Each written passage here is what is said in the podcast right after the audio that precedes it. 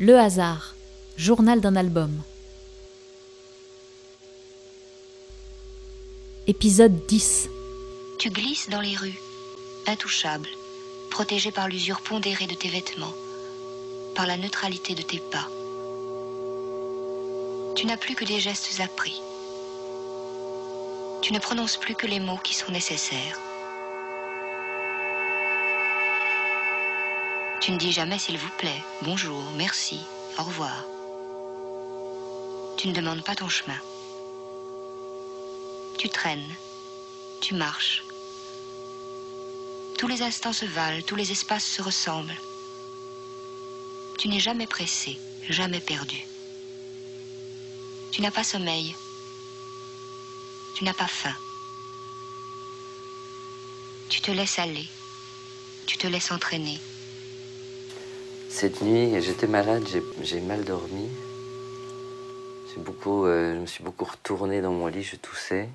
Et à un moment, en me retournant, j'ai ressenti cette chose. Je pense qu'on a tous ressenti une fois, au moins une fois. C'est euh, de trouver d'un seul coup la bonne position. C'est qu'on se retourne, on n'est pas bien, puis d'un seul coup, il y a une position du corps qui convient et on est enfin bien. Bon, souvent ça dure pas très longtemps. Mais cette espèce d'instant où on dit, ah ben voilà, là d'accord, là je vais dormir. Euh, ça m'a refait penser au journal que j'avais un peu délaissé. J'ai refait un parallèle avec le, le, le moment où on trouve le mot juste, euh, enfin, ce dont on pense être le mot juste, ou euh, la petite accord qui va bien. Ça, ça peut être comparable en termes de sensation de ce moment où on est, euh, on a enfin trouvé la bonne position pour s'endormir. On passe un tiers de sa vie couchée. Alors voici de bons trucs pour faire de bons rêves et éviter les douleurs à la nuque et dans le bas du dos. D'abord, les postures à éviter. Éviter de se coucher sur le ventre, ce qui va entraîner ce qu'on appelle une scoliose, une déviation en forme de S au niveau de la colonne vertébrale. Évitez aussi de dormir en position chien de fusil, c'est-à-dire avec une jambe qui est beaucoup trop avancée sur le matelas et qui va entraîner elle aussi une déviation dans la région du bas du dos. Et euh, j'en étais là de mes divagations. Et euh, j'étais en train de me dire qu'il fallait absolument que je parle dans ce journal de la notion d'échec. Euh, Bon, ça peut être un petit peu tarte à la crème, ce truc de dire c'est important d'échouer pour comprendre. La fameuse phrase euh, je n'échoue jamais. Je sais pas si je n'échoue jamais. Je ne rate jamais.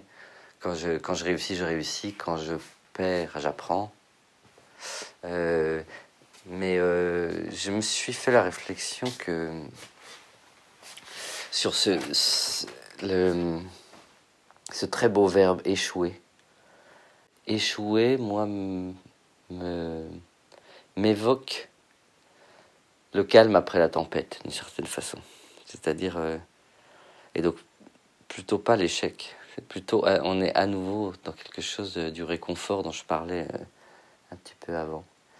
Et donc voilà, donc je pensais à cette chose-là de, valoriser l'échec en pensant que le verbe c'est échouer et que échouer ça veut aussi dire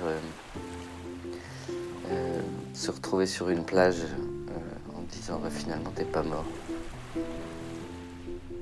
Si la société s'effondre, on aura besoin de se chercher une île déserte.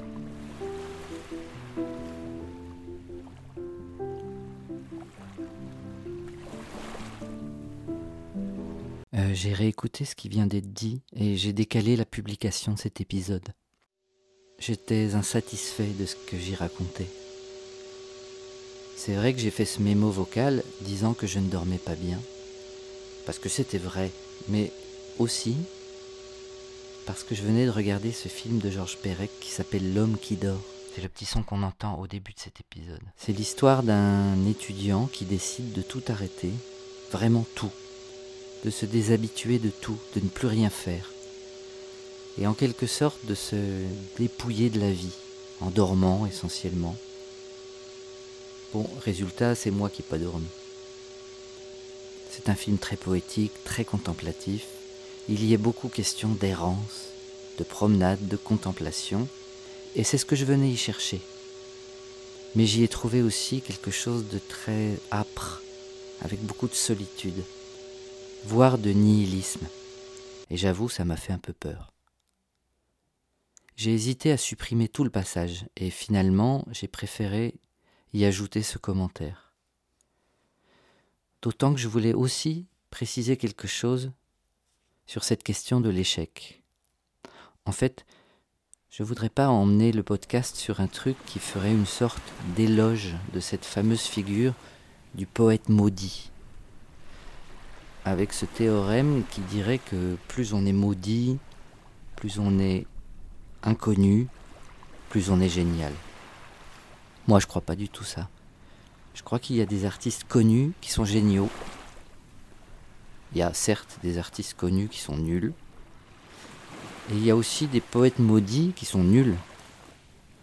Et enfin, quatrième case du petit échiquier, il y a effectivement des poètes qu'on pourrait dire maudits, ou en tout cas des poètes très peu connus, qui sont géniaux. Mais euh, c'est pas un truc automatique, ça n'hierarchise rien. Ce n'est pas parce qu'un truc est sans succès qu'il est génial. Et euh, il y a des sortes de réflexes de défense qui nous conditionnent à penser ça. Moi j'essaie de m'en prémunir. Mais voilà, je réagissais à la beauté du mot échouer, qui est un mot, je trouve, que l'on peut accueillir avec tendresse. Pas avec réconfort, c'est pas c'est super, t'as échoué. Non, non. C'est plutôt échouer veut dire t'as essayé donc t'es pas mort. Au sens de essaye encore.